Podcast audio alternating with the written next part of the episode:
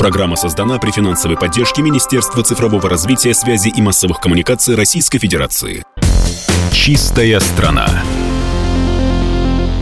Друзья, всех приветствую. Это программа «Чистая страна» и я Юрий Кораблев.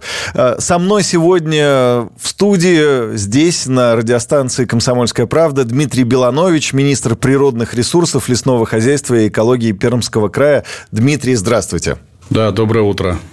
А, Дмитрий, поздравляю вас. Пермский край стал номинантом эко-премии в номинации «Эко-регион». Давайте поговорим об этом. Чем стала номинация на премию для края? Еще раз всех приветствую. Пермский край занимает э, очень активную экологическую позицию. Мы продвигаем очень многие экологические практики, и не только на уровне нашего субъекта, а также на уровне Российской Федерации. Мы двигаемся целеустремленно. Мы стараемся, чтобы э, экология это очень важно для нашего региона. Реализуем интересные проекты. Мы имеем очень большой природно-ресурсный потенциал. У нас очень много реализовывается разных экологических программ. А, технологических вещей, потому что ни для кого не секрет, что Пермь – это довольно-таки промышленный регион. И когда нам предложили поучаствовать э, в экофоруме, мы согласились. Ну, и нам очень приятно, что мы добились такого уважаемого результата. Пермский край активно реализует экологическую политику с целью обеспечения устойчивого развития для будущих поколений. Но, а если говорить простыми словами и описывать конкретные действия, то какие это действия для достижения э, глобальной глобальной заявляемой цели? Я хочу сказать так, что э, у нас есть очень много инициатив, которые выдвигает э, наш губернатор Дмитрий Махонин. Я приведу, наверное, несколько таких знаковых э, примеров, которые были сделаны в этом году. На территории Пермского края был принят закон об озелененных территориях Пермского края. Основная цель, которую мы перед собой ставили, это сохранение зеленого фонда наших городов для того, чтобы повысить уровень комфортности жизни населения в них. Э, мы перед написанием данного законопроекта изучили ту практику, которая существует в Российской Федерации, вот, и реализовали это у себя. Эта законодательная инициатива была поддержана и законодательным собранием, ну и, можно сказать, там, большинством населения нашего края, потому что этот закон позволил нам регулировать э, зеленые насаждения, которые произрастают на землях наших городов. То есть это процесс сноса, контроль за их сохранением, контроль за возмещением, за их ростом и так далее. То есть теперь мы очень цивилизованно этим занимаемся. Вторая законодательная инициатива, которая была буквально в конце года принята, это закон о экообразовании. Да, то есть это очень важно для того, чтобы мы могли формировать экологическую культуру. То есть я хочу сказать, не во всех субъектах Российской Федерации такой закон принят. Он на сегодняшний день у нас уже есть. И главная цель – это повысить уровень экологического воспитания на наших территориях. Но это такие два основных момента, которые сделали. Мы участвуем во всех федеральных программах, национальных проектах. То угу. есть мы привлекаем федеральное финансирование. Ни для кого не секрет. Я уже говорил, что Пермский край – это регион промышленный, исторический. Да? То есть у нас также есть историческое наследие, которое осталось из прошлой жизни. Поэтому мы привлекаем финансирование и занимаемся ликвидацией объектов прошлого экологического вреда. То есть и эти проекты уже идут, и поэтому это наш акцент. Ну и главная тема, которая также нами хорошо используется, Пермский край, он очень экологичен, у нас очень много лесов. И хочу сказать, что мы э, очень сильно в последние годы усилили работы по созданию особо охраняемых природных территорий, их развитию, их благоустройству. И это очень ценится со стороны э, населения не только Пермского края, но и наших соседей, многочисленных туристов.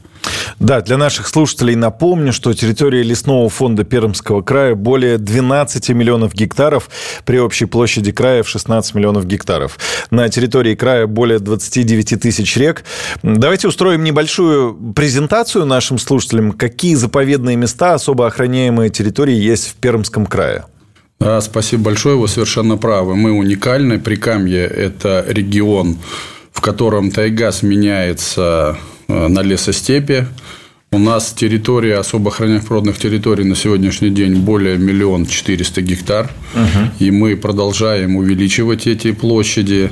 На сегодняшний день у нас порядка 260 УПТ – это регионального значения, более 100 УПТ – это муниципальных. Мы имеем два федеральных заповедника. Вот. И хочу сказать, что у нас есть разнообразные формы и памятники природы и так далее. И хочу сказать так, что Пермь – это очень туристический регион. У нас есть 29 тысяч рек. Если сложить их длину, это более 90 тысяч километров. Вот. Есть уникальные маршруты. Такой маршрут один сплавной, как э, на реке Чусовой. То есть, он начинается в Свердловской области, заканчивается в Пермском крае, фактически ага. в месте впадения в реку Кама. Задача, которую мы перед собой ставим, это благоустраивать наши особо охраняемые природные территории, чтобы был баланс между человеком и природой, да, чтобы и человек себя чувствовал комфортно, находясь э, в природных условиях, и, соответственно, чтобы природе не наносился негативный вред посещения человеком. Поэтому многие знают э, очень уникальные памятники, там гора Ветлан, Полют. Красота природы такова, что это стало доброй традицией. У нас снимаются очень много фильмов, например, такие как «Сердце Пармы», «Одна», «Подельники», Иван Семенов, «Школьный переполох», «Чука Гек». Вот, ну, это очень приятно, да, что именно природные ландшафты располагают именно для творчества. «Сердце Пармы», конечно, прогремело на всю страну. А, общее количество особо охраняемых природных территорий более 1 миллиона 400 тысяч гектаров. А за ними кто-то смотрит, заботится о них. Расскажите о том, как вокруг этих э, территорий выстраивается работа. Ведь нельзя, наверное, ну, просто так оставить эти территории, да, и ничего с ними не делать. Да, вы совершенно правы. Да, эти территории должны находиться под постоянным контролем, потому что кроме там природного парка заповедников есть такая форма, как заказники биологические, да, то есть биологический uh-huh. заказник – это территория, где происходит воспроизводство животного мира. А, несколько лет назад на территории Пермского края было принято решение и было создана объединенная дирекция особо охраняемых природных территориях, в которой работают более 50 сотрудников, количество их увеличивается, потому что у нас увеличивается функционал, мы начинаем более качественно оказывать услуги. Задачи, которые стоят перед этой дирекцией, это охрана, это обустройство. Также мы занимаемся экопросвещением на местах, работаем с посетителями. Хочу сказать, что у нас есть э, такие инициативы. Э, мы строим на сегодняшний день два визит-центра. Один в городе Пермь, другой э, в Красновишерске. Да. То есть, это своего рода года будут точки притяжения, где туристы, приезжающие к нам и жители могут для себя, не выходя на территорию, понять, где они, что они, чем уникально, какие есть э, правила, требования и так uh-huh. далее. Ну и своего рода это такие экологические центры для экообразования, обучения наших детей. В общем, я считаю, что это очень положительный опыт, который скоро будет реализован. Я в свое время был в визит-центре на Байкале. Мне как раз очень понравилось, что в одном месте рассказали обо всем, что есть в этом регионе. Это здорово. А, давайте напомним нашим слушателям, сколько промышленных предприятий и крупных компаний находится в Пермском крае. Да, Пермский край – это промышленный регион. Исторически так сложилось, что еще Строганову в XVI веке начинали добывать соли, строили металлургические заводы при Петре I. На сегодняшний день у нас действует около 5 тысяч предприятий. Я считаю, что это довольно-таки много. У нас э, ведется большая нефтедобыча, у нас большие месторождения калийных солей. Также у нас имеется обрабатывающая промышленность, химическое производство. Мы считаем, что это флагманы нашей нашей отрасли.